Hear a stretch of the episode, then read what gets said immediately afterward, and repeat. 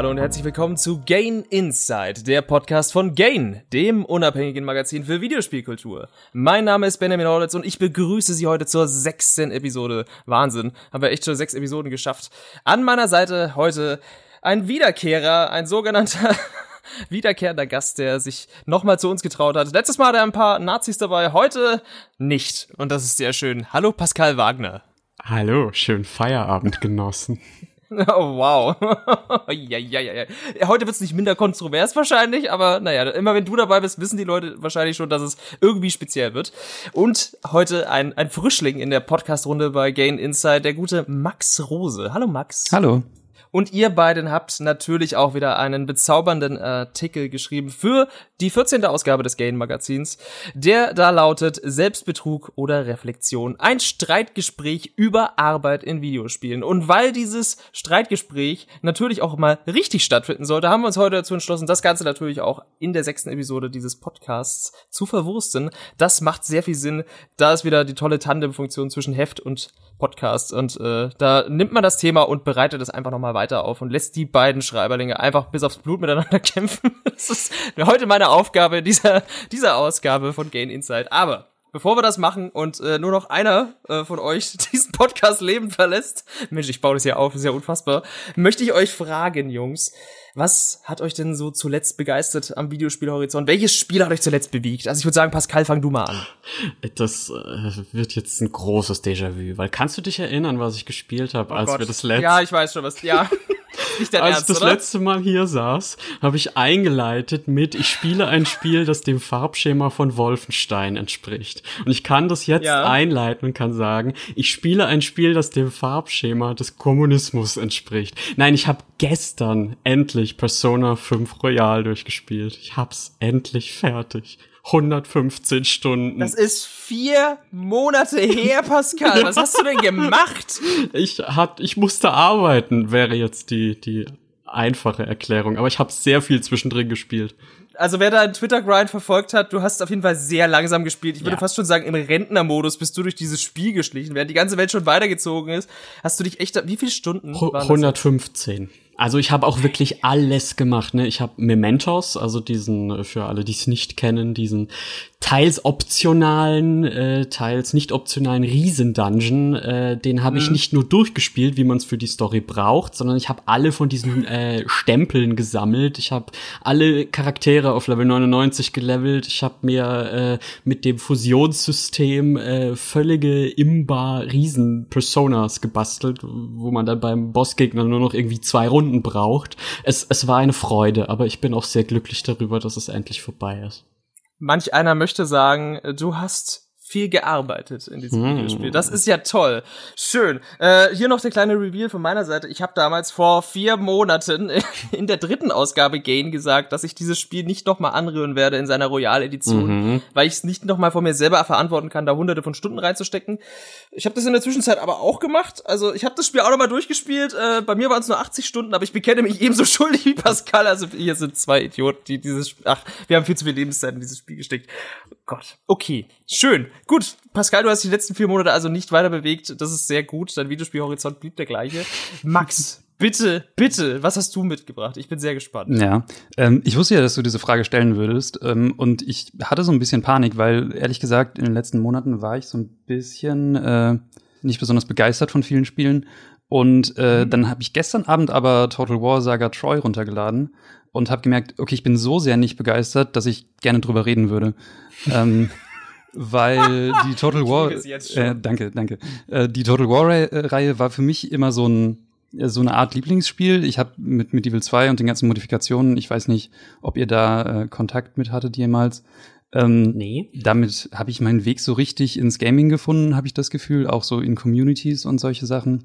Und aber so, so seit den letzten drei, vier Teilen kann ich eben damit wenig anfangen und es ist alles sehr träge und äh, effektbasiert und so und die äh, Mechaniken machen mir keinen Spaß mehr und es ist ähm, ja irgendwie traurig.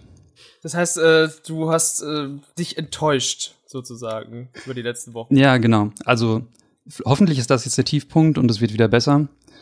ähm, Würdest du sagen, dass gestern war deine One Night in Paris? Uh, ja, das ist jetzt einfach der einzige Name, der dir eingefallen ist, ja. Ja. Wir können es auch rausschneiden, das ist okay.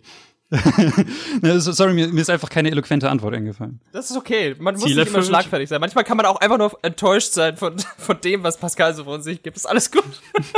ja, das höre ich öfter, auch auf ah. Twitter. Äh, und ich habe auch lange überlegt, was ich denn diese Episode so mitbringe. Und ich gehe so letzter Zeit äh, sehr auf in ähm, den Modding-Eskapaden meines Gamecubes. Ich habe äh, letztens äh, meinen Gamecube äh, gesoftmoddet und habe angefangen, meine Gamecube-Videospielbibliothek zu digitalisieren. Das geht alles. Das ist unfassbar, was da in 2020 möglich ist mit dem alten Würfel. Und ich spiele ungefähr seit äh, ja mehr als zehn Stunden wieder sehr begeistert Zelda Twilight Princess. Äh, ist zwar auch ein alter Schinken, aber ist immer noch gut. Also selbst die alte Zelda-Formel, bevor äh, Breath of the Wild sie zerschlagen hat und neu zusammengesetzt hat, äh, auch in einer sehr schönen Variante, ist immer noch gut. Ist auch immer noch ein gutes Spiel. Und ähm, mit den entsprechenden Mitteln und Wegen kann man sich das auch heute noch auf dem 4K-Fernseher tatsächlich geben. Und ja, es ist sehr, sehr schön. Ich bin, Aber gut. Äh, ich bin immer total fasziniert davon, in was für unterschiedlichen Welten mit äh, euch richtigen Konsolenmenschen ich lebe.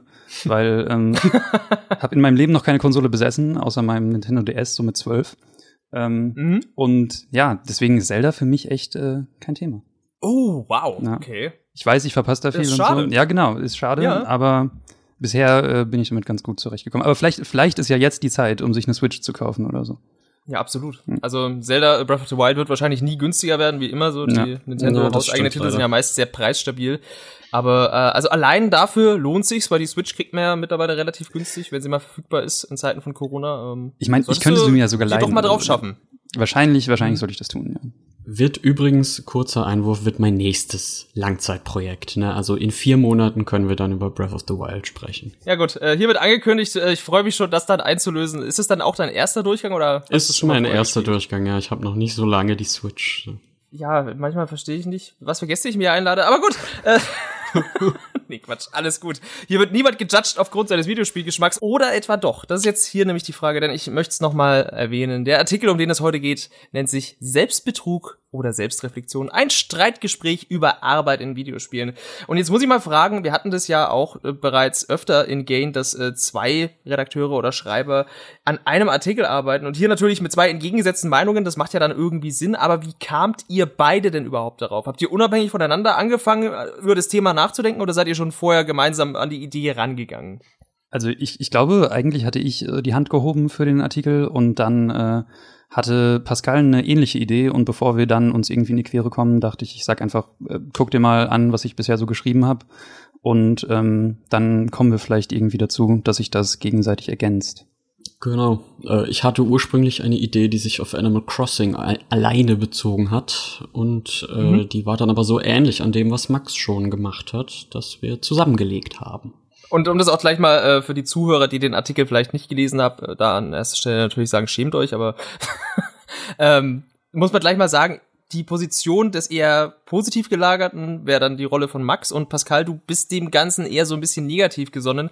Und ich glaube, wir müssen erstmal definieren, äh, auch so im Rahmen eures Artikels, was ihr unter dem Begriff Arbeit in Spielen versteht, weil ich glaube, da allein da ist ja schon so ein bisschen eine grundlegende Differenz zwischen euch beiden, wo bei dem einen Arbeit in Spielen anfängt und wo, wo sie aufhört. Ne? Ich weiß nicht, Max, wie, wie siehst du das? Wo geht das bei dir los? Mm, also es ist halt ist halt super schwierig und ich glaube, der der kleinste gemeinsame Nenner ist äh, dieser Etikettierungsansatz, dass man halt sagt, alles was als Arbeit deklariert wird oder was ich als Arbeit verstehe, das ist dann halt, ist dann halt Arbeit. Mhm. Ähm, aber es gibt bestimmt auch Argumente dafür, das viel enger zu führen und äh, dann eben bis hin zu solchen Dingen, die wirklich Lohnarbeit sind, also wo man tatsächlich Geld verdient ähm, mit dem Videospielen, was quasi so die, die kleinstmögliche Definition wäre. Und wir haben aber für diesen Artikel, würde ich sagen, hauptsächlich mit dem, mit dem Etikettierungsansatz gearbeitet. Ja, würde ich auch sagen. Also das war mein äh, großes Problem mit dem einen Beispiel, was ich gebracht habe, äh, Stardew Valley, ne? dass es gewisse Dinge als Arbeit bezeichnet und gewisse andere Dinge als Freizeit, aber inhaltlich ist es hm. eigentlich exakt das Gleiche, was man macht. Dann brich das doch mal runter für die Leute, die Stardew Valley nicht kennen. Also, willst du jetzt schon in die Ebene? Okay, ich dachte, wir, ich dachte, wir prügeln uns jetzt schon äh, noch über den Begriff Arbeit erstmal. Ja, ihr könnt euch, ihr könnt, egal wo ihr euch anfangt zu prügeln, ich bin dabei und guckt zu. So. Okay. Ja, das ist euch freigestellt, du, du musst den Gong betätigen. Vorher weiß ich das doch nicht. Na dann, der Gong kommt an dieser Stelle jetzt. Meine Damen und Herren, ich darf Sie heute begrüßen zum Boxkampf des Jahres. In der linken Ecke der Mann, der nichts mehr hasst als Waschbären, Pascal Wagner. Er trifft heute auf seinen wohl härtesten Konkurrenten, den Mann, der die Ordnung ins Chaos von jeglichen Spielsystemen bringt, Max Rose. Let's gain ready to inside.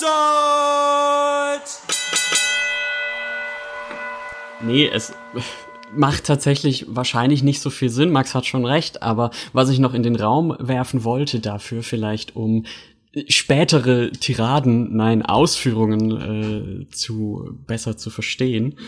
Ähm, ich habe Arbeit in diesem Sinne und das wird sich auch auf sowas wie Monster Hunter, was ich erwähnen muss, äh, auswirken, als planvoll und zielgerichtet gesehen. Das haben wir auch in der Einführung beschrieben, ein kleines bisschen. Aber das ist ja letztendlich äh, eine marxistische Sicht auf Arbeit. Ne? Wir werden da nicht weiter reingehen müssen wahrscheinlich, aber äh, ganz oft, wenn ich und da äh, neige ich mich rüber auf Max Seite, wenn ich Freude daran habe zu arbeiten, dann weil ich sehe, dass es planvoll und zielgerichtet ist, wenn ich mir aussuche, was ich tue, weil ich etwas Bestimmtes erreichen möchte. Und dann sind wir bei Monster mhm. Hunter. Ne? Ich mache was sehr, sehr, sehr langweiliges, wenn es blöd läuft. Ich grinde nämlich ein ums andere Mal das gleiche Monster weil ich ein bestimmtes Rüstungsteil haben möchte, das ich mir nur bauen kann, wenn ich, weiß nicht, drei Augen von einem Vieh bekomme. Aber ich gehe das freiwillig ein, weil ich möchte dieses Ausrüstungsstück. Ich könnte auch was anderes machen, aber ich tue es nicht. Ich nehme mir das vor. Und das ist dieser Plan, den ich habe. Und ich habe ein Ziel vor Augen und wenn ich dieses Ziel erreicht habe, ist die Arbeit vorbei. Und dann kann ich was anderes machen. Ich kann mir entweder eine neue Arbeit suchen, wie es in Monster Hunter eigentlich meistens läuft, man ist ja nie fertig, oder ich könnte was komplett anderes machen. Und da bin ich dann an dem Punkt, wo ich es mit Stardew Valley zum Beispiel vergleiche und mir sage, das macht es anders. Und es gefällt mir nicht, wie es das macht. Also wer Stardew Valley nicht kennt, äh, vielleicht diese, diese Art Spiel nicht kennt, das äh, ist ein, ein Indie-Spiel, was äh, sich so in diese Reihe der Harvest Moon äh, also ja, der heute heißt die Story of Seasons Reihe stellt, eine Farming-Simulation, und in dieser speziellen Farming-Simulation kann man sich aussuchen, nachdem man aufs Dorf gezogen ist, ob man den friedlichen Weg nimmt im Einklang mit der Natur, die Naturgeister äh, äh, pleased, indem man ihnen äh, Feldfrüchte schenkt, indem man bestimmte Dinge anbaut und sammelt und dadurch belohnt wird, mit Belohnungen überschüttet, sodass die Stadt wieder neu aufgebaut und, und hübscher wird und effizienter wird und die Leute freuen sich mehr. Oder man investiert in den großen bösen Supermarkt, der eigentlich nur dazu da ist, um das Dorf zu gentrifizieren und da nur dicke Kohle machen will, von dem man, vor dem man im Prinzip am Anfang des Spiels geflüchtet ist in der, in der Intro-Sequenz. Das ist alles grau und hellblau und die Arbeiter sind alle Drohnen und machen das Gleiche. Aber man kann sich dafür entscheiden, diese Route einzuschlagen, die ganz furchtbar böse ist, ganz schlimm anders, zumindest in der Narration, weil man macht exakt das Gleiche in beiden, auf beiden Wegen. Man schuftet sich Geld ran und verbessert damit seine Ausrüstung, um damit effizienter Geld verdienen zu können, um am Ende irgendwie die Stadt aufgebaut zu haben. Und da kam mir dann irgendwann so, kam ich mir ein bisschen verarscht vor, nachdem ich die zweite Seite quasi auch gespielt hatte. Wie viele Stunden hast du, um diese Erkenntnis zu erlangen, in dieses Spiel investiert? Müssen wir jetzt eigentlich bei jedem Spiel, das ich äh, spiele, äh, die Stundenzahl weit über 300 Stunden, Benny. Wow. wow. Okay. Also vielleicht, vielleicht ergibt sich auch da direkt der, der erste Unterschied zwischen unseren Spielerpersönlichkeiten, weil ich habe äh, halt ähm, Stardew Valley nach ungefähr drei Stunden genervt aufgehört, weil es zu viel Wiederholung war einfach. Mhm. Und äh, vielleicht ist man, wenn man anfällig ist für sowas, auch dann direkt so ein bisschen ähm, genervter davon, wenn man nachher merkt, dass man verarscht wurde. das ist wahrscheinlich sehr richtig. Also I feel attacked, aber du hast recht, ja. Das war gar nicht meine Absicht, Endlich, aber äh, ist natürlich ein netter Nebeneffekt. ein, ein, ein ganz, ganz großer Punkt in meiner Sicht auf äh, Arbeit in, in Spielen, auf d- das, was mich aufregt und das, was mir meine Zeit verschwendet, äh, um das einfach mal so in den Raum zu stellen, ist natürlich, ähm, und auch das habe ich im Artikel kurz erwähnt, meine äh, Vergangenheit und Gegenwart als äh, Student mit äh, prekärem Anst mit prekärer Anstellung, mit äh, freiberuflichen Tätigkeiten nebenher, eine Übersetzung und Artikel schreiben, Deadlines für Seminararbeiten. Die Erkenntnis oder die Lebensrealität, dass Zeit ein rares Gut ist, dass ich gerne Zeit mit Videospielen verbringe, dass es aber sehr, sehr weh tut, wenn ich da mit dem Gefühl rauskomme, dass ich diese Zeit nicht in irgendeiner Weise für mich gewinnbringend äh, genutzt habe, weil ich eben so wenig Zeit habe. Und ich glaube, das äh, prägt meinen Blick auf diese ganze Sache sehr, sehr. Auch wenn es nur 300 Stunden dauert. Bis, äh, Wir haben ja nicht definiert, in wie vielen Jahren ich die. Ne? Nein, Also- nein, wie gesagt, das soll, das soll, wir müssen es jetzt auch nicht auf diese metrischen Werte runterbrechen, aber das ist natürlich auch äh, ein Faktor und ich verstehe das auch. Also ich bin ja hier heute so ein bisschen der, der, der Ringrichter in der ganzen Sache und möchte mich da nicht direkt positionieren, aber ich möchte die Punkte auch mit aufgreifen.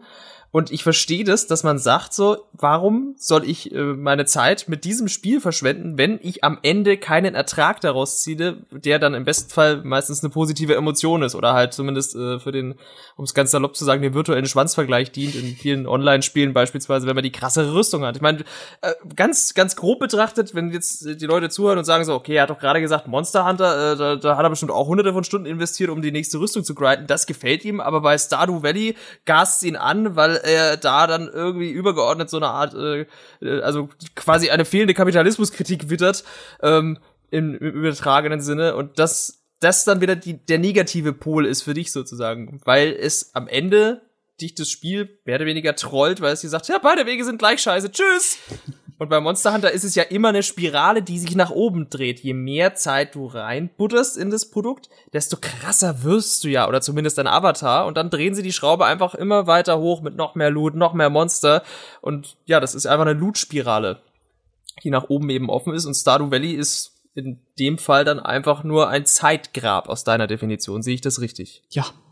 Gut. Und also es ist ja auch eine Frage der, der Rahmung, denke ich. Also wenn dir halt die ganze Zeit gesagt wird, äh, das ist jetzt vielleicht, das fühlt sich vielleicht nicht gut an, aber was am Ende dabei rauskommt, fühlt sich gut an und darüber kann man sich freuen. Ähm, aber das andere muss dir nicht zwingend gefallen, dann ist das ja was anderes, als wenn dir die ganze Zeit eingeredet wird, äh, das ist gerade super, hab gefälligst Spaß dabei, aber eigentlich, was du machst, ist eben genau das Gleiche. Exakt, genau das, genau das. Und dann sind wir bei Animal Crossing. Weil das sagt mir die ganze Zeit, ey, ist doch richtig toll hier. Raus aus dem Alltag. Du entspannst dich doch hier so richtig. Guck mal, deine eigene Insel. Alles deins. Du kannst machen, was du willst. Aber zahl doch diesen Kredit ab. Und bau doch mal noch dieses Haus hier hin. Aber um das Haus aufzubauen, äh, da musst du, musst du Holz hacken, um die äh, Möbel darin zu bauen. Und das ist ja alles nicht mein Problem, ne? Das ist jetzt alles so. Ich steigere mich jetzt in die falsche Sache rein, denn das, ähm, das Bauen an sich, das, das, das Machen an sich ist ja das Tolle an dem Spiel, ne? Das Craften und das Bäume fällen und so. Nein, ähm, das Problem, was ich in Animal Crossing ganz lange hatte, war der Zeitdruck, den dieses Spiel effektiv auf mich ausübt, obwohl es so tut, als würde es das nicht tun. Wenn ich jetzt nochmal Stardew Valley zum Beispiel als äh, Vergleichsgröße nehme, da kann ich an und ausmachen, wie ich möchte. Da kann ich so lange am Stück spielen und äh, mit so großer Pause dazwischen, wie ich möchte. Mein Spielstand wird sich nie verändern. Mein Fortschritt ist immer der gleiche. Ich höre immer dort, äh, ich fange immer dort an, wo ich aufgehört habe. In Animal Crossing habe ich einen sehr aus mir selbst herauskommenden, das ist mir völlig klar, aber auch von dem Spiel produzierten Druck, dass ich doch heute noch mal reingucken muss. Weil, wenn ich den Stein heute nicht abbau, dann ist zwar morgen in dem Stein schon auch wieder was drin, aber der Ertrag von heute ist weg. Das Geld, was ich heute vom Baum hätte schütteln können, ist weg. Der neue Geldbaum, den ich heute pflanzen könnte, der ist dann nicht da. Dann habe ich eine Lücke in meinem Geldbaumertrag. Und das, das ist der Zeitdruck, den ich habe, wenn morgens der Wecker klingelt und ich den Arbeits-PC anmache. Und das, also damit sind wir dann ja interessanterweise schon wieder bei, bei allgemeinen Trends, äh, was Spiele angeht, habe ich das Gefühl. Mhm. Äh, weil gerade dieses ähm, häppchenweise Dinge tun, äh, jetzt muss ich wieder einen Tag warten, also ob das jetzt Hearthstone ist oder andere Free-to-Play-Spiele, das äh, haben wir, haben wir eigentlich überall mittlerweile. Diese ja. Free-to-Play-Mechaniken meinst du, ne? Ja. Beispielsweise auch. Ja, Daily Quests und äh, Games as a Service als Phänomen äh, lebt ja eigentlich davon, Anreize zu geben, die äh, gerade so, also was heißt gerade so, die egal genug sind, dass man, dass es nicht so weh tut, wenn man es nicht macht, die aber schon einen Antrieb geben, jeden Tag reinzugucken, weil man hat ja einen Vorteil davon. Im Besonderen bei Animal Crossing kommt natürlich auch noch diese soziale Komponente dazu. Das muss man einfach sagen, ist der aktuellste Teil erschien natürlich auch während äh, der, ähm, der Hochburg der Corona-Krise. Ähm, und somit haben sich viele Leute auch bereitwillig dort hineingeflüchtet in fast schon dieses Second Life, diese plötzliche Agenda, die sie wieder hatten, wenn ihnen das gerade so im realen Leben irgendwie weggebrochen ist. Also für viele ist es ja aber auch eine Form von wahrscheinlich auch Katharsis oder zumindest Flucht gewesen, aber grundlegend ist es was, was du dann eigentlich ankreidest, Pascal. Ich meine, gibt's denn irgendwie auch was Positives, was man noch darüber hinaus aus solchen Spielen ziehen könnte? Ich meine, Max, du hast ja auch ein paar eher positiv gelagerte Beispiele gehabt, äh, was vielleicht auch gar nicht so unähnlich wäre wie beispielsweise Minecraft. Ja, also ich könnte mir vorstellen, dass es tatsächlich eher eine andere Sichtweise ist, als dass die Spiele jetzt groß, großartig anders sind. Und äh, diese Unterschiede der Sichtweise ergeben sich eben zum einen auf, auf ähm, der Unterscheidung von extrinsischer und intrinsischer Motivation, also dass man bei Minecraft tatsächlich sehr gut erkennen kann, okay, ich habe gar keine, ich habe keine Belohnung im Sinne von jetzt EP oder irgendwie sozialem Status oder so, die am Ende von meinem Unterwasserschloss auf mich warten, sondern es ist tatsächlich das Unterwasserschloss, was mich motiviert, hier weiter zu bauen. Und äh, das andere, wo ich tatsächlich so ein bisschen tatsächliche Unterschiede festgestellt habe, ist bei der bei der Rahmung, also gerade auch der erzählerischen Rahmung. Ähm, ich habe da in dem Artikel dieses Beispiel gebracht von Landlords äh, Super, was so ein Indie-Game ist, was einen eben in so eine dreckige Welt in den 80ern in Großbritannien, wo alle arm sind, wo äh, wirtschaftliche Depressionen herrscht, versetzt. Und äh, da ist es so, dass man im Prinzip genau das gleiche macht wie in äh, Animal Crossing. Man muss auch einen Kredit abbezahlen, man muss auch ein Haus bauen ähm, aber es fühlt sich halt anders an, dadurch, wie es einem erzählt wird. Also es fühlt sich irgendwie belastend an, äh, diesen Kredit die ganze Zeit zu haben. Es fühlt sich äh, tatsächlich wie Arbeit an. Und ich würde sagen, das sind vielleicht so Sachen, wo man von so einer linearen Progressionserzählung, was Arbeit angeht in Videospielen, auch dann langsam aber sicher wegkommt und vielleicht in kritische Reflexionen einsteigt, was ich ganz interessant finde. Der, der, der eine Punkt, den du genannt hast, die Rahmung. Ich glaube, das ist wirklich, das ist tatsächlich ganz wichtig, weil beide Spiele, wenn wir jetzt die beiden nehmen, Landlord Super und Animal Crossing, könntest du, kannst du auf die eine wie auf die andere Art betrachten. Du kannst sagen, das ist dieses Alltagsding, ne, dieses äh, ähm, da, der Dauerzustand, ne, bei Landlord Super ist es äh, Crushing Debt und du bist die ganze Zeit am Arbeiten, um dich über Wasser zu halten. Also dieses äh, das, das Gefühl, das das Spiel hergeben, äh, vermitteln möchte. In Animal Crossing einfach dieses, diese Inselidylle, dieses kein Druck haben, einfach nur machen, was man möchte. Und auf der anderen Seite das Zielgerichtete, das Spiel spielen, um das Haus fertig zu bauen. Das geht ja in Landlord Super auch, wenn ich den Trailer richtig gesehen habe. Also man kann ja durchaus ein Haus bauen und am Ende ja. wahrscheinlich sogar ohne Kredit dastehen. Äh, Fun, Fun, Fact über die aktuelle Version von Landlord Super übrigens fand ich äh, sehr lustig. Man kann das Haus fertigstellen im aktuellen Zustand, man kann es aber nicht vermieten, was ja das Ziel des Spiels ist. Immerhin will man eigentlich Landlord sein, mhm. beziehungsweise sein Super. Und ähm, das geht aktuell nicht und allein das finde ich auch schon ganz interessanten Kommentar, dass man dann eben mit einem Haus da steht, mit dem man nichts anfangen kann. Es, ist, es, es setzt den Fokus richtig, ja. Also, also auf eine gute Art dann in die Richtung, ja. weil es eben die Rahmung so ausmacht, ja. Weil ähm, man merkt es, man hat es ja wahrscheinlich an meinen Monster Hunter Ausführungen gemerkt. Dieses Hinarbeiten auf ein Ziel, das ist eine Art Arbeit, die mir sehr wichtig ist, die mir sehr viel Spaß macht. Äh, sicherlich auch wieder aus äh, persönlichen äh, Gründen irgendwie so das, das Studium äh, angefangen und durchgezogen, um was zu erreichen und, und sowas, um einen bestimmten Job zu bekommen. Ne? Und ähm, andere Spiele, in denen das nicht so gut funktioniert, wie eben Animal Crossing, das mich da unter einen äh, sehr, sehr starken Druck setzt, den es nicht, unter den es mich nicht setzt, wenn ich es anders spiele, äh, da merkt man dann wahrscheinlich sehr stark, welchen Fokus ich habe. Im Gegensatz eben zu deiner Sichtweise und solchen Spielen wie Landlord Super, die das dann auch ganz stark befördern, dass man die, die, die, die momentane, das, das im Moment leben, wenn man dieses Spiel aufmacht, wenn man halt auch sowas wie Minecraft spielt und ein bisschen vor sich hin baut oder auch so einen, äh, ist ja ein ganz großer Punkt, ne, so einen Landwirtschaftssimulator oder Bussimulator startet, der ja nicht wirklich ein Ziel hat, wo man am Ende was rausbekommt, sondern wo es wirklich um die Bedienung dieses einen Gerätes geht im Moment. Finde ich tatsächlich interessant, weil ich habe ja auch so ein paar Simulatoren gespielt für den Artikel, jetzt keinen Bussimulator oder Landwirtschaftssimulator, weil mir das dann doch ein bisschen zu langweilig wäre, fürchte ich. Ähm, aber ich habe ja diese Tank Mechanic Simulator und Hausflipper äh, Sachen gespielt. Und da ist es tatsächlich so, dass sie versuchen, einem innerhalb dieser Fantasie, die sehr entspannt ist, trotzdem noch Druck zu machen. Also in Hausflipper ist es trotzdem noch so, dass du nachher deine Häuser verkaufst. Und schon während du da anstreichen gehst und tapezieren gehst und so, äh, fängt das Spiel an, dir Meldungen von möglichen Inter Interessenten für dieses Haus einzublenden und was sie jetzt gut finden daran, was du tust und was sie schlecht finden daran, was du tust. Ähm, es stört halt nicht mich persönlich, weil, weil ich mich davon nicht unter Druck gesetzt fühle in dem Setting. Aber ich finde es so, so wunderbar unnötig.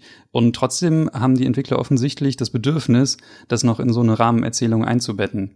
Das ist ja auch nochmal eine ganz andere Ebene, die dazukommt. Also wir hatten jetzt sehr viele Beispiele, wo die Spiele wirklich das Möglichste tu tun, zu kaschieren, dass sie eigentlich äh, dir ähm, sozusagen ein Arbeitsverhältnis aufdrücken, was natürlich selbst gewählt und freiwillig ist, aber äh, sie, sie bringen dich einfach mit, mit schön viel Verschleierung in so einen Modus, wo du da entweder Bock drauf hast oder keinen Bock drauf hast. Und dann gibt's ja auch diese Spiele, die einfach Vollgas sagen, so, wir sind jetzt eine Simulation von dem und dem Berufszweig. Wie ausgekühlt äh, die dann sind, das liegt natürlich immer im Detail und im Auge des Betrachters. Aber es gibt ja tatsächlich wirklich eine ganz, ganz gigantische Nische an Leute, die sich genau in sowas suhlen. In den Landwirtschaftssimulatoren, in den Busfahrsimulatoren, wo ich mir auch immer die, die Haare ausreiße beim Versuch zu verstehen, was die Leute da drin hält. Aber es gibt ganz, ganz viele Menschen, die das einfach mega geil finden. Und auch, äh, wenn man jetzt so nach Japan guckt, da gibt's ja auch ganz, ganz viele Spiele, so die ganzen Cooking Mamas dieser Welt und äh, alles, was noch so ein bisschen mehr in diese, diese wacky Richtung geht, wie den Surgeon Simulator oder, oder Trauma Center, wenn es ein bisschen ernsthafter sein soll, aber mit so einem japanischen Anstrich. Äh, das ist auch so ein Ding, dass die Leute sich dann da auch wieder auf eher so einer eskapistischen Ebene in den anderen Berufszweig flüchten oder in irgendwie ein Erfahrungsumfeld, was sie so in ihrem normalen Leben nicht haben könnten. Wie, wie steht ihr denn dazu? Was machst du dann mit Leuten, die sich in ihren eigenen Berufszweig flüchten?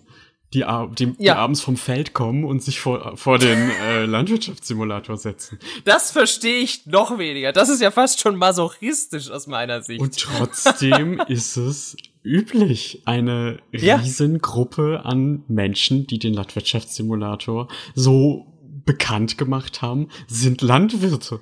Ja, und wenn du als Bauer das ganze Jahr über deine Ernte einfahren kannst, das ist bestimmt, sind bestimmt immer die gleichen Glückshormone. Stimmt. Da sind wir dann wieder beim Ziel ja. erreichen, ja. Ich kann mir aber vorstellen, dass tatsächlich diese Abneigung so lange besteht, bis du halt dein Ding gefunden hast, ähm, das für dich funktioniert innerhalb dieser Simulatorenwelt, weil ähm, der Tank Mechanic Simulator hat mich jetzt nicht so krass interessiert, aber ich habe ja beschrieben in diesem Artikel, dass ich zum Beispiel ähm, mir auf YouTube angucke, wie Leute Schlösser knacken. Und was ich nicht schreiben wollte, weil es ohne Kontext super creepy klingt, ähm, und jetzt kann ich mich quasi im Vorhinein dafür entschuldigen. Aber ich gucke mir auch ähm, Videos über Waffen an. Also Waffen so von 1900 bis 1950 gibt es ein paar ganz mhm. interessante Channels. Und das ist, ist für mich faszinierend, weil das halt so mechanische Dinge sind. Also ich würde einfach mal behaupten, dass ich da so ein bisschen unterfordert bin in meinem Alltag, weil ich damit relativ wenig zu tun habe. Und es ist auch nicht total mein Ding, aber es gibt so ein so ein kleines Gen in mir offensichtlich, was, was mechanische Dinge interessant findet. Und wenn das dann noch sich mit irgendwie Geschichte, also Dingen, die ich sowieso faszinierend finde, verbinden lässt, dann funktioniert das für mich. Und äh, in dem Fall sind es dann eben, leider Gottes, äh, Schusswaffen. Und ich glaube, jeder von uns hat irgendwie so ein Ding, wo, wo, wo die, wo der Prozess des, des Herstellens oder des, des Verarbeitens einen interessiert. Und wenn dann halt mal der, keine Ahnung, Gummientenherstellungssimulator rauskommt und total auf Gummienten stehst, dann bist du halt dran. Also damit du dich nicht allzu schlecht fühlst. Ich verstehe das sehr gut. Und bei mir sind's Messer. Also sollte der Blacksmith ja, ja, ja. Simulator irgendwann kommen, äh, count me in. Pascal kommt mit, mit einem Messer zur Schießerei. Nur um das mal klarzustellen, ich komme ich komm unbewaffnet zur Schießerei, weil ich möchte keine Waffen besitzen. Ähm, ich möchte sie mir nur ansehen aus genau. sicherer Entfernung. Ja. Natürlich, das ist den meisten Zuhörern hoffentlich auch klar. Ähm, aber man könnte sagen, ihr beide habt in einer gewissen Art und Weise Sehnsucht äh, danach, ja, wie so eine Art Handwerk zu tätigen oder generell eine Faszination für handwerkliche Sachen, weil ihr in eurem privaten Umfeld wahrscheinlich sehr viel vor Computern sitzt oder vielleicht halt nicht mal eben so täglich einen Nagel in die Wand haut, oder? Kann man das so sagen? Ja, und das ist ja auch total verbreitet. Also äh, in meinem Umfeld fangen jetzt alle an, sich Kleingärten zuzulegen und äh, Dinge zu fermentieren und Tomaten zu pflanzen und so. Und äh, das ist ja genau der gleiche Impuls. Ja, aber nur weil die Apokalypse jetzt gerade kommt, deswegen, ja. ne? nee, aber es stimmt schon. Also ich habe in, in der Quarantäne kurz davor eigentlich äh, das, das Schnitzen angefangen. Nicht nur wegen der Messer, also ja, äh, äh, true. Und das ist dann wieder die Frage, ob das nicht auch im Endeffekt dieselbe Faszination ist, äh, die dann eben in solchen Videospielen greift. Weil was unterscheidet denn den 150 Stunden Persona-Grind von dem, äh, ja, keine Ahnung, ich fahre mal 150 Stunden mit dem Bus fahren. Also es ist immer so ein bisschen. Die Geschichte ist besser. Genau, aber trotzdem im Kern ist es so ein bisschen choose your poison, weil mhm. du investierst hunderte von Stunden in eine Aktivität, von der ja auch wieder jeder sagen könnte, so, ja, warum hast du denn nicht schnitzen gelernt? Warum hast du denn nicht Waffen drehen gelernt, so in der Zeit? Also, wenn wir wieder zurückgehen zu der eigentlichen Problematik, ist ja immer so, womit verschwendest du deine Zeit gerade am effektivsten und kannst es noch vor dir selber rechtfertigen? Weil wir alle ähm, haben natürlich auch Bock auf Eskapismus. Und ich glaube, dass das alles einfach nur eine Frage der Betrachtung ist, weil jedes dieser Spiele oder jedes dieser Beispiele, die wir genannt haben, tun sich die Leute ja, wenn sie es viel spielen, freiwillig an. Und das macht, glaube ich, den großen Unterschied zur reellen Arbeit, weil die ist ein Muss, ein notwendiges Übel in unserer Gesellschaft, in der wir leben. Und diese Spiele sind ja trotzdem, egal äh, für wie gut oder wie schlecht man sie hält, immer noch eine freiwillige Beschäftigung, ein freiwilliger Zeitvertreib. Und deswegen kann der Bauer wahrscheinlich auch, nachdem er das Feld bestellt hat, sich dann vor seinen Landwirtschaftssimulator setzen und da auch nochmal Glückshormone einfahren, wenn er im realen Leben die Ernte verkackt hat, weil, weil diese Erderwärmung uns alle umbringt. Aber da würde ich jetzt schon nochmal aus so einer verbraucherschützerischen Sicht rangehen und sagen, also wenn die, wenn halt die Suchtmechanismen zu krass werden, dann ja. ist es halt nicht mehr lustig. Also, und das scheint ja bei Animal Crossing für Pascal so ein bisschen der Fall gewesen zu sein. Dass, dass er eigentlich gar nicht so richtig Bock daran hatte oder sich im Nachhinein verarscht gefühlt hat und ähm, das eigentlich dann keine gute Erfahrung für ihn war und dass die Freiwilligkeit dann so ein bisschen in Frage steht. Ich glaube, mhm. Pascal hasst halt auch einfach Waschbären. Das ist richtig. Nee, egal. ich habe. Ja, äh, aber dein großes Problem war ja tatsächlich Tom Nook, oder? Mein großes Problem war Tom Nook, ja genau. Und da, da kommt's zurück auf das, was du gesagt hast, Bernie, auf die äh, selbst nein, nicht Selbstbescheißung, wie man sich's vor sich selbst rechtfertigen kann. Ne? Das äh, ist nämlich, glaube ich, der Dreh- und Angelpunkt. Zumindest bei mir, wo ich da ein bisschen jetzt in der in den Spielen mich äh, unterscheide von äh, von von Max, aber von von vielen anderen wahrscheinlich auch. Ähm, nämlich diese Selbstrechtfertigung, die ich habe bei solchen langen Spielen, ist, dass das Erleben einer Geschichte, um es jetzt mal ganz simpel zu sagen. Es stimmt nicht ganz, aber ich, ich möchte irgendein Szenario durcherleben. Ob das jetzt eine Geschichte mhm. ist, ob das jetzt eine offene Welt ist, die ich komplett erkundet habe, was auch immer. Ich bringe irgendwas zu Ende und ich habe es gemeistert, was auch immer das ist. Und wenn ich 115 Stunden Persona spiele, dann habe ich das. Das ist zwar mhm. nichts, was einen Wert hat außerhalb der Spielwelt, aber ich habe diese Geschichte komplett durchgeschaut, ich habe alles gesehen, ich habe mich an die Charaktere gebondet, ich habe eine Welt erlebt und die ist vorbei und ich habe alles gesehen und ich kann sie ruhen lassen. Mhm. Das kann ich in Animal Crossing auch, wenn ich sage, mit äh, besagtem Tom Nook, wenn ich mit dem alles abbezahlt habe, ist das Spiel vorbei. Aber darauf ist das Spiel an sich, die Mechanismen und der Loop, der Gameplay-Loop ja nicht ausgelegt. Das heißt, dieses Spiel wird niemals ein Ende haben, an dem ich befriedigt den Controller aus der Hand lege und sage, ich habe dieses Spiel beendet. Und ich glaube, das ist der Dreh- und Angelpunkt, der bei mir aus spielerischer Arbeit. Ähm, ich glaube, wir müssen gleich noch definieren, was dann in dem Kontext überhaupt Spiel ist, wenn wir schon drüber geredet haben, was Arbeit ist. Ähm, mhm. äh, der aus einer spielerischen Tätigkeit mühsame Arbeit für mich macht. Nämlich das, das, das Ziel, etwas geschafft zu haben. Aber wäre deine Forderung denn im Umkehrschluss, dass äh, Spiele ein Ende haben sollten? Wenn wir zurück auf diese Suchtmechaniken und sowas gehen, für die ich ganz offensichtlich ganz schön anfällig bin, tue ich mich sehr viel einfacher damit, wenn ich nur solche Spiele beginne. Ja, das heißt natürlich mhm. nicht, dass es diese nicht geben sollte. Ähm, ich sollte sie nur nicht spielen. Ne? Ich werde kein Destiny 2 anfangen, weil ich weiß, das hat kein Ende. Ich habe Destiny 1 gespielt, ähm, dort die Story durchgespielt, dann gemerkt, es gibt noch mehr. Das war aber zum Glück so langweilig, dass es mich einfach nicht interessiert hat. Deswegen konnte ich an diesem Punkt ausmachen. Aber wenn ein Spiel mir unendliche Möglichkeiten gibt, dann werde ich wahrscheinlich auf einige dieser Mechanismen äh, eher anspringen als andere Menschen und deswegen fällt es mir schwerer, das Spiel wegzulegen. Das drückt sich vielleicht auch noch in Achievements und sowas aus. Ich bin ja ein großer Freund davon, Trophäen zu sammeln auf der PlayStation. Hm? Das äh, Achievement Pendant, was es da gibt, äh, meistens noch mit einer Platin-Trophäe, wenn man alles gemacht hat in einem Spiel. Und ähm, ich habe zum Beispiel sehr viel Freude daran, so ein Spiel auf 100% zu bringen und kann es dann ohne Probleme deinstallieren. Im Gegenzug fällt es mir aber relativ schwer, ein Spiel vorher abzubrechen, wenn ich es nicht A durchgespielt habe, wenn es jetzt irgendwie ein Storyspiel ist, wo ich kein Bedürfnis daran habe, wirklich nochmal durchzugehen, andere äh, Entscheidungen mir anzugucken, um eben sowas wie die Platin zu machen. Dann kann ich auch sagen, okay, durchgespielt, tschüss. Wenn das aber irgendwas ist mit unendlich vielen Nebenaufgaben, dann werde ich die wahrscheinlich machen, bis ich die Platin-Trophäe habe.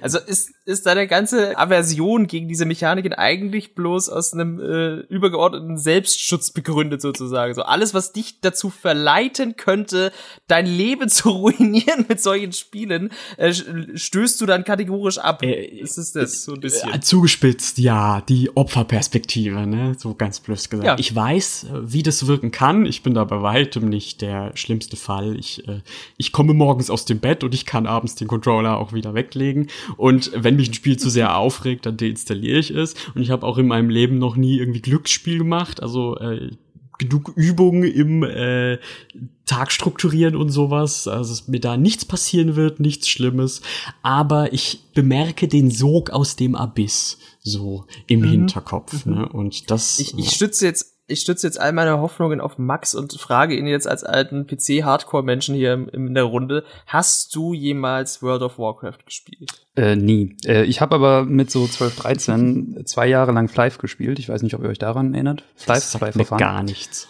Ja, das war halt, wenn man keine Kreditkarte von Papa hatte, um sich bei World, of Warcraft anzumelden, dann hat man halt diese mhm. äh, Free-MMOs gespielt. Sowas wie Ragnarok auch. Genau, genau. Nee, Fly, äh, Ragnarok Yay. hat ja sogar was gekostet, glaube ich, und Fly war quasi die Billig-Variante von Ragnarok Online, wenn ich mich recht entsinne. Naja, auf jeden Fall war das für mich aber auch immer eher ein Community-Ding, glaube ich, als ein, als ein Grinding-Ding. Und äh, ich kann mich auch erinnern, dass ich es nie über Level 62 von 120 hinaus geschafft habe, weil ich war halt auch zwölf und hatte keine Ahnung davon, wie Videospiele funktionieren. Eine bessere Zeit. Ja. ja, da war man vielleicht noch unerfahren. Aber ja, äh, es ist ja dann so, dass ja trotzdem auch da äh, diese, diese Suchtmechanismen auch greifen, aber da wahrscheinlich auch viel über die Community-Anbindung. Aber gibt's denn Spiele, wo die Erfahrung dich so sehr gecatcht hat, auch wie du, wie du mehrfach gesagt hast, dass es dir eigentlich egal war, wie viel Zeit das dann in Anspruch nimmt oder wo du dich auch fast schon so, ja, mit so religiösem Eifer immer und immer wieder reingeschmissen hast. Gibt's da so Beispiele bei dir, Max? Äh, ja, auf jeden Fall. Und ich glaube, äh, äh, darauf wollte ich auch noch zu, äh, zu sprechen kommen, weil wir hatten ja diese Unterscheidung zwischen intrinsischer und extrinsischer Motivation. Vielleicht kannst du das auch noch mal ganz kurz ja. erklären. Für die Leute. Also Pascal hat ja gerade erklärt, dass für ihn quasi die Belohnungen das sind, was ihn äh, bei der Stange hält und was auch dafür sorgt, dass er eben mehr spielt, als er gerne würde mitunter oder sich nachher ärgert drüber. Und bei das mir ist dann ist jetzt die extrins extrinsische Motivation, ja? Ja, genau, genau. Genau. Ähm, und die intrinsische Motivation ist quasi, dass man, in meinem Fall ist es, äh, ich bringe gerne Ordnung in Dinge. Also ich mache aus der Welt gerne eine Autobahn. Äh, Anno ist so das beste Beispiel, was mir da einfällt. Anno 1800 jetzt zuletzt. Äh, da besiedelst du quasi ein, ein, ein Eiland und am Ende ist alles gerade und schön und irgendwie nett. Und das würde ich jetzt als intrinsische Motivation bezeichnen. Und ähm, da passiert es mir häufig tatsächlich, dass ich, dass ich viel länger dranbleibe, als ich gerne würde. Und ich merke auch, dass das super anstrengend ist, gerade bei so komplexeren Spielen wie, wie einem Anno, wo man auch viel hin und her springt und so. Und dass man danach ähm, ja ziemlich fertig ist einfach. Das klingt jetzt, glaube ich, für, für, den einen oder anderen nicht positiv. nee, es ist auch. Also dann habe ich halt genau das gleiche Gefühl, was Pascal gerade beschrieben hat, dass ich so ein bisschen mich frage, also die Hände werden kalt, der Kopf wird heiß und man fragt sich, was habe ich eigentlich die letzten drei Stunden gemacht? Aber du gehst danach ins glücklich ins Bett und denkst dir, ich hatte eine geile Zeit jetzt mit diesem Spiel und morgen wieder. Mm, also ja, manchmal, manchmal auch nicht. Ähm, aber was ja, was ja auch noch so ein Punkt ist, dass, dass Arbeit in Videospielen so halt nicht funktioniert und deswegen passt es nicht so richtig in, in diese, in diesen Artikel rein. Also ich habe jetzt noch, ich habe jetzt noch kein Arbeitsspiel gespielt, wo mich die, die Mechanik so beschäftigt und so begeistert, dass ich darüber die Zeit vergesse. Äh, Im, keine Ahnung, im Tank Mechanic Simulator oder so. Vielleicht am ehesten noch bei Minecraft, aber selbst da habe ich diesen Sog nicht so krass. Warum genau kann ich jetzt auch nicht erklären die Krux ist oder das Problem mit, mit Videospielen und der Darstellung von richtiger Arbeit ist ja eigentlich, dass Videospiele Spaß machen sollten, sowohl auf einer mechanischen Ebene und äh, normale Arbeit, wenn es nicht der, der, der Lieblingsjob ist, macht halt nicht immer Spaß. Und wenn das aber, dieser, dieser Faktor des Nicht-Spaßes in einem Videospiel umgesetzt wird, und zwar gnadenlos, dann wird's halt langweilig. Und viele Leute finden das dann auch scheiße. Ich meine, ein sehr, sehr prominentes Beispiel, was nur gestriffen wurde im Artikel, war ja auch Shenmue. Das berühmt-berüchtigte Gabelstaplerfahren in Shenmue 1 war eine Aktivität. Also, wenn man sie konsequent durchmacht im Spiel, verbringst du damit so eine Stunde insgesamt. Dazu zwingt dich das Spiel. Wenn man aber gewisse Punkte nicht triggert oder Story Progress einfach nicht macht an gewissen Stellen, was passieren kann, dann kann man sich auch in so einen Loop reinspielen in diesem Spiel und muss halt immer und immer wieder dieses Gabelstapler-Minispiel machen und dann halt immer und immer wieder wirklich Kisten stapeln. Also du arbeitest in einem Videospiel, um Geld zu verdienen. Und das war, glaube ich, auch für ganz, ganz viele so, so, so ein Peak oder so, so ein Punkt, der erreicht war, weil das ja auch genauso gewollt war, wo sie gesagt haben, nee, da mache ich, da mache ich einfach aus. Mhm. Dieses Spiel ist absoluter Trash. Das ist ja bis heute, wie gesagt, berühmt und berüchtigt und jeder kennt dieses Gabelstapler-Meme in Bezug auf Shenmue. Und ich glaube, das war so das erste Mal, dass auch so in der, in der, in dem weiten Mainstream so äh, Spiele sind Arbeit auch durch den Raum geworfen wurde, mhm. weil es eben so tröge war in diesem Moment. Ja, da könnte man jetzt die Frage stellen, wo hört das Spiel auf und wo fängt die Arbeit an? Und da, da ja. würde ich gerne drauf eingehen jetzt. Ich glaube, es, es macht Sinn, wenn wir jetzt. Es ist Zeit, It ja. It is time. Wir, wir sind in der finalen Runde. Final round. Fight! Äh, ja, ich muss ja hier noch einem gewissen Ruf auch gerecht werden. Ne? Ich bin ja der, der, der Game Studies Freak hier und deswegen habe ich jetzt, äh, ich habe euch nämlich vorhin angelogen, doch was vorbereitet und zwar ein bisschen Game Studies mitgebracht und ich glaube, die passen an diese Stelle sehr gut hin. Es gibt nämlich ein Werk eines gewissen äh, Roger Calois, ist ein französischer Philosoph und Soziologe. Äh, habt ihr von dem schon mal gehört? Das Nein. Werk heißt Die Spiele und die Menschen. Habt ihr nicht, okay. Ähm, nee. Äh, das basiert zu einem Großteil auf dem Homo Ludens, was so ziemlich das wegweisende ähm, äh, Werk der Videospielwissenschaften oder der Spielwissenschaften damals natürlich noch war. Der spielende Mensch, ne? Jeder, der Kojima verfolgt, äh, kennt diesen Begriff wahrscheinlich Genau, auch. ich bin mir ziemlich sicher, dass äh, Kojima das nicht gelesen hat und auch nicht den Namen des Autors kennt. Oder Sonst hätte er Death Stranding nicht gemacht, meinst du? Äh, ich glaube, er dachte einfach, das klingt ziemlich cool und damit hatte er ja auch recht. Aber ähm, ja, also dieses, äh, die Spiele und die Menschen, auf Französisch natürlich, ist 20 Jahre nach dem Homo Ludens erschienen 1958, also beides sehr früh. Und darin hat äh, besagter Calois das Spiel definiert. Das hat äh, der Homo Ludens, also der Hausinger, der das geschrieben hat, auch getan. Calois hat es aber ähm, erweitert, auch als Kommentar darauf. Und heute trifft man des Öfteren auf diese Definition von Calois. Die ist auch nicht mehr ganz aktuell, aber die hat den großen Vorteil, dass sie in sechs Kriterien formuliert ist. Und davon, finde ich, kann man die ersten vier mal diskutieren. Die würde ich ganz gern vorlesen. Ja, bitte. Also, ich äh, zitiere von der Webseite Institut für Ludologie, nur der äh, Vollständigkeit halber. Die erste These, das erste Kriterium.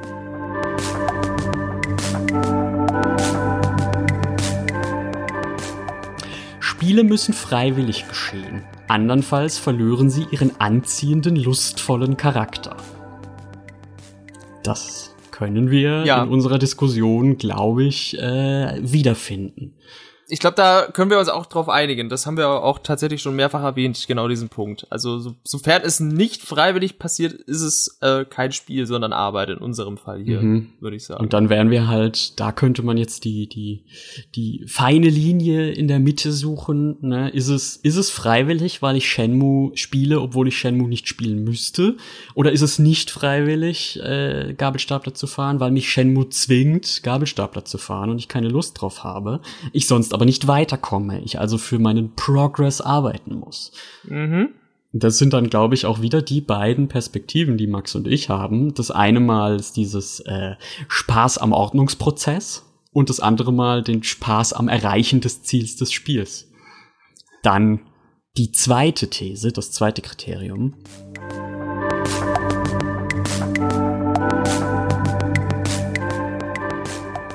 Spiele finden sorgfältig vom Alltagsleben abgetrennt innerhalb bestimmter örtlicher und zeitlicher Grenzen statt.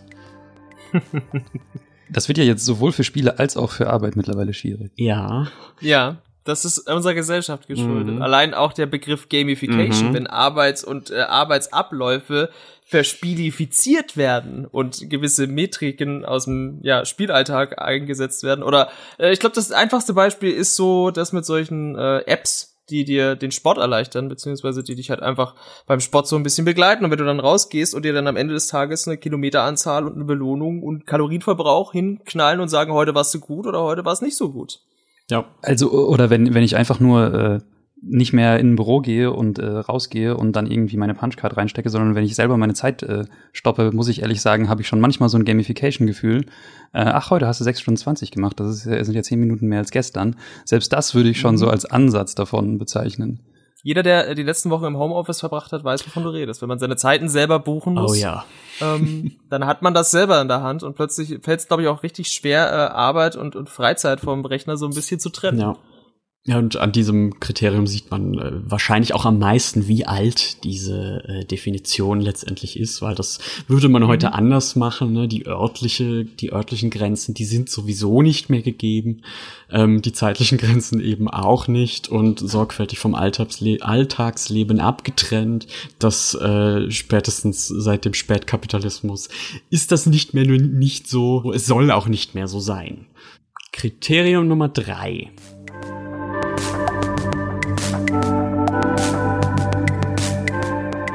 Der Ausgang eines Spiels ist stets unvorhersehbar und auch dessen Verlauf ist ungewiss. Ein Spiel bietet Überraschungen und ist nicht im Voraus bekannt. Können wir uns auf diesen Punkt alle einigen, vorbehaltlos, frage ich mich? Ähm, Max, stimmt es mit deiner Erfahrung, so ein Anno zu spielen, überein, wäre meine Frage? Ja, schon in dem Sinne, dass es ja auf Arten und Weisen eskaliert, die, die, die mir nicht klar sind vorher. Ähm, und das ist ja auch, also Fork of War, ganz klassisch, eben Unbekannten in dieser Gleichung mhm. äh, gibt. Okay. Und äh, dann die letzte, die vierte, ist wie gesagt, es sind sechs, aber die letzten beiden sind äh, jetzt für uns nicht so relevant.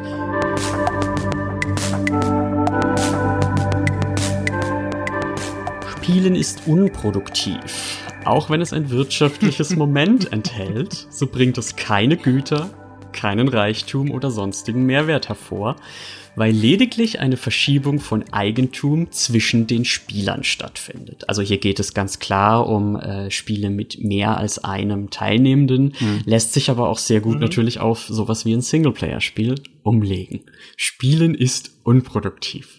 Da würden sich wahrscheinlich auch so ein bisschen die Geister scheiden. Also das ist die Sicht, die wahrscheinlich, die wahrscheinlich unsere Mütter und Väter hatten, während wir vor der Konsole saßen. Mhm. Nach dem Motto, dass wir immer nichts machen, während wir da sind. Ich würde das unterschreiben, wenn man jeder Aktivität, äh, die der, der wachende Mensch in seinem Leben verbringt, unbedingt ähm, etwas zuschreiben muss wie ein ja, Gewinn oder eine Produktivität im Sinne von, dass man irgendwas erreicht mit jeder wachen und stehenden Minute.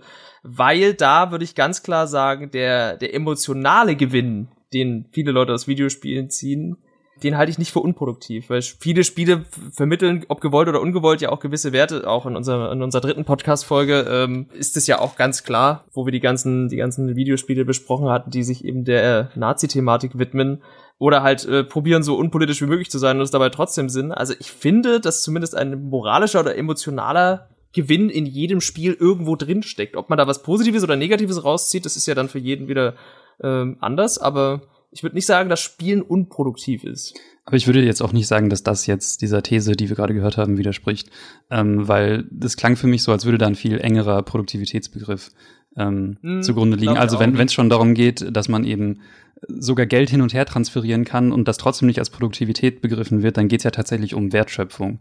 Ja. Ähm, und ja. ähm, das ist ja bis heute so wahrscheinlich, dass das bei Spielen eher nicht der Fall ist. Meistens. Aber, also es gibt Menschen, und ich glaube, das hast du auch in deinem, äh, in deiner Hälfte des Artikels angesprochen, ja, genau. glaube ich, die mhm. mit dem Goldfarm in sowas wie World of Warcraft echtes Geld verdienen.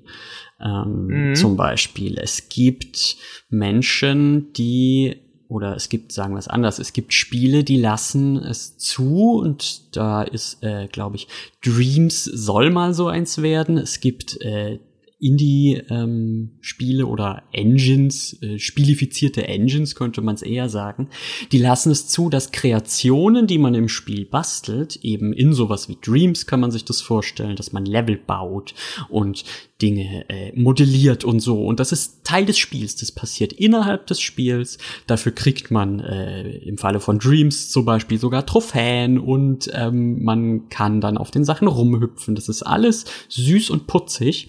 Man kann aber diese Kreation weitergeben und eventuell sogar gegen Geld verkaufen. Bestimmte von diesen Spielen lassen das zu, dass das Urheber, äh, die Urheberschaft dieser Dinge bei den Leuten liegt, die gebaut haben und die damit auch Geld verdienen dürfen. Ist das auch Spiel?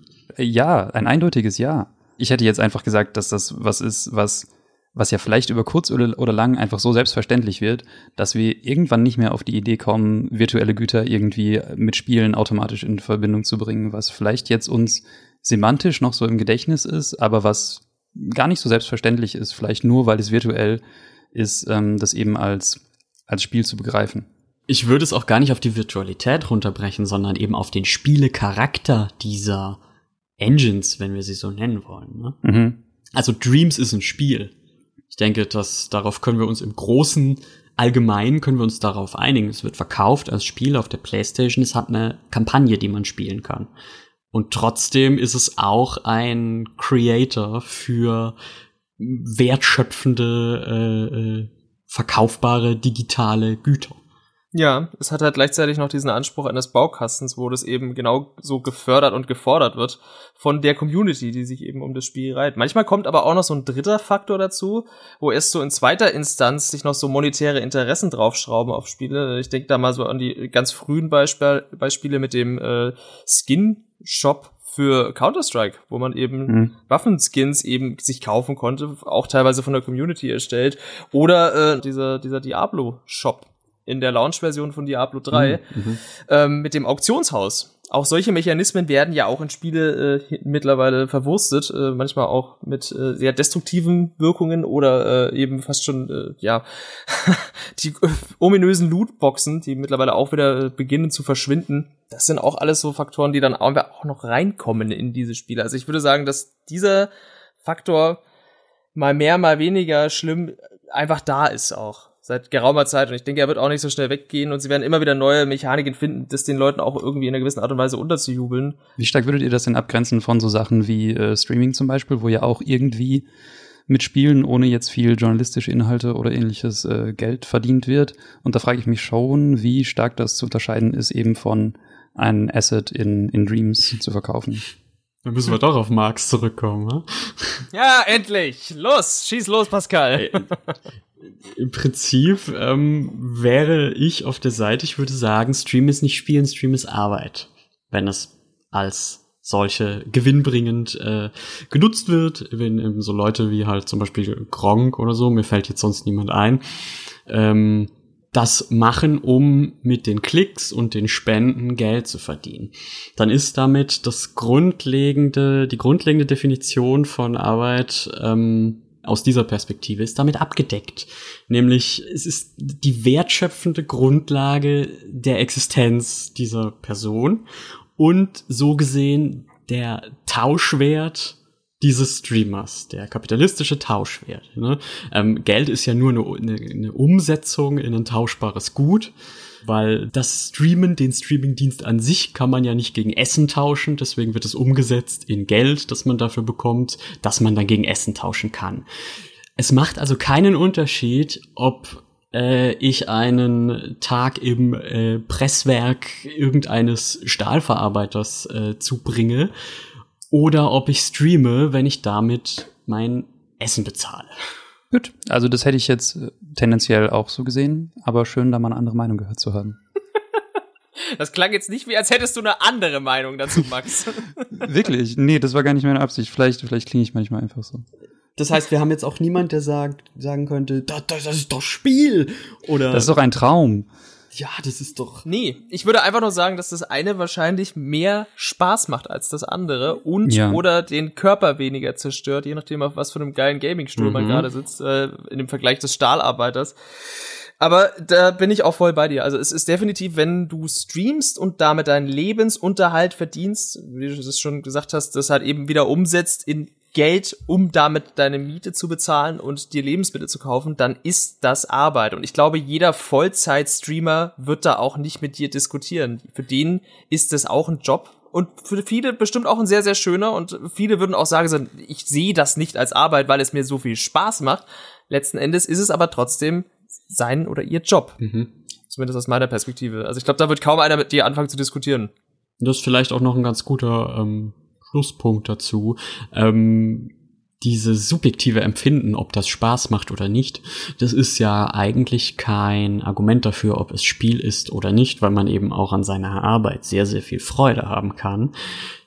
Mhm. Wobei, nein, das äh, stimmt nicht. Es äh, ist kein Argument dafür, ob es Arbeit ist oder nicht, weil man an seiner Arbeit sehr viel Freude haben kann.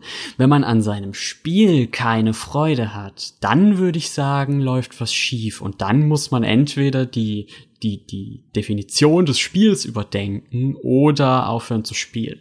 Würde ich auch so sehen. Und ich glaube, da haben wir jetzt auch einen riesengroßen Kreis geschlagen. Schlussendlich hat sich äh, keiner unserer Positionen verändert, musste es ja auch nie, auch äh, wenn wir das hier so pseudomäßig als einen Schlagabtausch aufgebaut haben, was natürlich Quatsch war. Aber ähm, es ist so, dass jeder von uns, glaube ich, gerne spielt, auch hoffentlich immer gerne spielen wird und es einfach auch gewisse Mechaniken gibt, die der ein oder andere weniger gut erträgt und sich dem dann eben auch freiwillig aussetzt oder entzieht. Und dann muss einfach jeder zu seinem eigenen äh, Wohl entscheiden, wie viel Zeit er in ein Produkt eben ja steckt oder schenkt oder verschwendet. Ähm, und äh, da gibt's auch kein richtig oder falsch. Jeder, der den Bussimulator liebt, soll den Bussimulator spielen. Jeder, der hunderte Stunden in Animal Crossing verbracht hat, äh, der soll sich dafür auch nicht schämen. Oder genauso wenig wie derjenige, der hunderte Stunden äh, in Persona gegrindet hat, um die Platin zu Dankeschön. holen. Also am Ende des Tages äh, hat das jeder in der eigenen Hand. Ähm, es sind einfach bloß gewisse Mechanismen, die dem einen mehr oder weniger liegen. Äh, bei Max ist es äh, gerne Ordnung in das Chaos zu bringen, was ja auch so ein ganz urmenschlicher Instinkt ist. Das machen wir Menschen schon seit gefühlt immer. Äh, und für Pascal darf es halt einfach nur kein Kapitalismus sein und ist auch er glücklich. äh, kein kapitalistischer Waschbär. Moment, es darf schon Kapitalismus sein. Es, es muss nur als solcher auch deklariert sein. Genau, und es ist, ey, ich habe ja nichts gegen den Ja, Kapitalismus. genau, stimmt. Der darf, der darf nicht in, in einem Waschbärkostüm kommen, der Kapitalismus, und dir sagen, alles ist okay. Jetzt bringt er mich hier wirklich in eine Situation, in der ich sagen muss, ich habe nichts gegen Kapitalismus, aber ähm, Aber, nein, und das ist ja, das ist ja, ich, ich bin mir ja sehr dessen bewusst, wie äh, hypocritic, mir fehlt das deutsche Wort, wie Heuchlerisch. Dankeschön. Oh, Anglistenhirn, tut mir leid. Ich fange nochmal neu an. Ich bin mir ja durchaus dessen bewusst, wie heuchlerisch das ist, wenn ich sage, ich will, ich, ich habe ja nichts gegen den Kapitalismus, ich will nur am Ende gewinnen im Kapitalismus in meinem Spiel. Ah, Weil das ist ja letztendlich, ist ja- was ich sage. Das ist die Motivation jeder Kapitalismuskritik, dachte ich immer, dass man, dass man merkt, dass man nicht gewinnen kann und deswegen ähm, das System dann verändern möchte. Und das ist ja in dem Fall, wenn es Motivation zur Kulturkritik ist, vielleicht gar nicht so schlecht. Da sagt er Hm. nichts mehr. Da hätten wir übrigens jetzt auch noch äh, ganz lange auf diese vier Typen des Spielers eingehen können. ne? Es gibt, das hat, daran hast du mich jetzt nämlich erinnert, als du äh, auch Max Position nochmal zusammengefasst hast. Es gibt ja den, den Explorer, es gibt den äh, äh, Fighter, es gibt den äh, Organizer und das vierte habe ich vergessen, aber da ist ja dann Max wahrscheinlich, mit großer Wahrscheinlichkeit ist dann der Organizer und ich bin der, äh, ja weiß ich nicht, wahrscheinlich der Explorer, weil für mich das Spiel zu Ende ist, wenn ich alles einmal gesehen habe. Ich sehe mich übrigens irgendwo zwischen euch beiden. tatsächlich. Ich, mich, ich sehe Ähm, mich auch zwischen uns beiden übrigens, wollte ich gerade sagen. also insofern, dass ich halt sowohl Playmobil als auch Lego-Kind war und äh, Mhm. das immer beides super fand, aber ja, mich nie so richtig entscheiden konnte zwischen den beiden. Ja, und an dieser Stelle müssen wir, glaube ich, den Podcast beenden, weil eine positive Besprechung zu Playmobil erlaube ich in diesem Format nicht. Aber dann stehst du ja nicht zwischen uns beiden. Nein, in diesem Punkt unterscheiden wir uns. da haben wir wenigstens die eine Differenz gefunden äh, zu Storm Boxkampf, ganz zum Schluss. Das ist schön, wenn man der Host von dem Podcast ist, man kann einfach den Schlussstrich ziehen. Aber zwischen den falschen beiden Leuten? Richtig. So, nee, Quatsch, alles gut. Ähm, aber ich glaube, wir kommen trotzdem langsam zu dem Ende, äh, weil die, es ist ja auch kein, kein Thema, bei dem wir äh, zu einer Konklusion kommen müssen. Das ist ja das Schöne daran. Sondern äh, das kann einfach sich immer weiter so drehen. Und ich glaube, die Sache mit den vier Spielertypen wäre auch mal ein Thema für einen weiteren Podcast und oder Artikel des Gain-Magazins. Und das ist auch das Schöne daran. Wir haben jetzt sehr oft das Wort Kapitalismus erwähnt. Das gibt's bei uns nicht, denn wir, und damit schließe ich das ganze Team und auch äh, die beiden anwesenden Herren mit ein, wir machen das alles ehrenamtlich. Gain Insight und auch das Gain Magazin äh, sind ehrenamtlich zusammengestellt. Das ist äh, sehr, sehr einzigartig in der deutschen Medienbranche und auch in der deutschen Videospielbranche. Denn das bedeutet, dass wir den Videospieljournalismus auch ohne Ketten zu Wort bringen können und aufs Papier, weil wir das eben alle tun, weil wir Spiele lieben. Und ihr, wenn ihr gern solchen Journalismus fördern möchtet, dann könnt ihr das tun. Es gibt sowohl ein Förderabo auf unserer Homepage, jetzt müssen wir doch noch wieder ein bisschen kapitalistisch werden, denn man kann zwar äh, von Luft und Liebe leben, aber halt auch nicht unendlich lang. Deswegen, äh, wenn ihr Bock habt und euch nicht nur dieser Artikel äh, interessiert, sondern auch die vielen, vielen anderen Artikel in der 14. Ausgabe, wo das ganze Team sich, glaube ich, sehr einig ist, äh, dass das unsere beste Ausgabe ist. Wir sind intern sehr stolz darauf, weil wir sehr viel Zeit und äh, Energie investiert haben ins Layout und in die Artikel und in einen kompletten Overhaul. Ähm, und deswegen, vielleicht würdigt ihr das mit einem kleinen Abo das könnt ihr tun auf gainmagazin.de. Da könnt ihr einfach mal vorbeisurfen und euch ein Abo klicken. Das wäre sehr schön. Und jetzt möchte ich euch beiden noch die Möglichkeit geben, äh, dass ihr noch mal so ein bisschen pluggen könnt, wo die Leute euch folgen können oder und oder euer Schaffenswerk im Internet verfolgen können. Äh, Pascal, wir fangen mal bei dir an. Wo gibt's dich denn in diesem Internet? Ja, mich gibt's hauptsächlich auf Twitter als Indie-Vlog oder als Language at Play. Das habe ich letztes Mal schon geplagt. Das war dann eher die Game Studies, äh, linguistische Seite der Medaille. Äh, äh, genau, findet mich dort, wie ich links bin und äh, hauptsächlich momentan ein Herzensprojekt plugge, nämlich keinen Pixel den Faschisten, wo auch Gain mit dabei ist. Deswegen denke ich, kann man das hier sehr gut nochmal erwähnen. Guck da mal vorbei. Wunder, wunderschön. Ja, da diesbezüglich, wen das auch interessiert, da kann man sich auch noch mal unsere dritte Episode reinziehen. Da haben wir das auch schon angeteasert, das Projekt. Und jetzt gibt es das. Also äh, wer links ist und gerne Videospiele spielt, äh, sowohl reinhören als auch reinklicken. So, und lieber Max, wo gibt's dich denn im Internet? Wo finden die Leute denn deine Schöpfungen? Ähm, es gibt mich auf Twitter at mrodon mit H, aber da passiert nicht viel. Also ich bin nicht besonders äh, Social Media affin. Hast du einen Das Blog? macht ja. Äh, nein, weder noch. Du schreibst einfach auch nur aus Spaß für Gain, ne? Ja, naja, also Hauptsächlich, würde ich sagen. Gut, sehr Für, schön. für die Cloud, für die Ehre, für die Aha, Reputation. Ja, ja, richtig, genau. Und äh, ich bin der Benny. Äh, ihr tragt mich jetzt schon seit sechs Episoden und zwei Specials. Äh, Das ist sehr schön. Schön, dass ihr immer noch einschaltet. Äh, lasst mal ein paar Kommentare und Feedback da, sowohl äh, zu den zu den Folgen, vor allem auch vielleicht mal zur letzten. Ne? Da haben wir ganz, ganz lange über The Last of Us geredet. Es wäre schön, wenn wir da noch ein bisschen mehr Feedback von euch kriegen. Das freut uns immer. Gern auch, wie gesagt, auf unserer Homepage. Ähm, mich gibt's im Internet unter blutiger Pfad, sowohl auf Instagram als auch auf Twitter und äh, auch bei meinem zweiten Podcast, die Sova Samurais. Da könnt ihr auch einfach mal vorbeiklicken. Äh, da gibt's mich in noch ein bisschen wahnsinniger. Ähm, Das geht. Ja, das geht, das geht, Pascal. Da, da habe ich keine Ketten äh, des Anstands und äh, der, der wirklich Knowledge-Themen. Ich mag das hier aber auch wirklich sehr, sehr gern bei Game, dass wir da einfach mal so, so Themen besprechen, die so ein bisschen im Meta sind, wie das Magazin eben selber. Wir nehmen Videospiele und bereiten sie auch einfach nochmal aus ganz anderen Blickwinkeln auf. Und äh, es hat mich sehr gefreut, mit euch beiden zu reden. Äh, lieber Pascal, lieber Max, es war sehr schön. Lasst uns einfach weiter Spiele spielen und Spaß haben. Jeder auf seine Weise. Was haltet ihr davon? Super. Toll.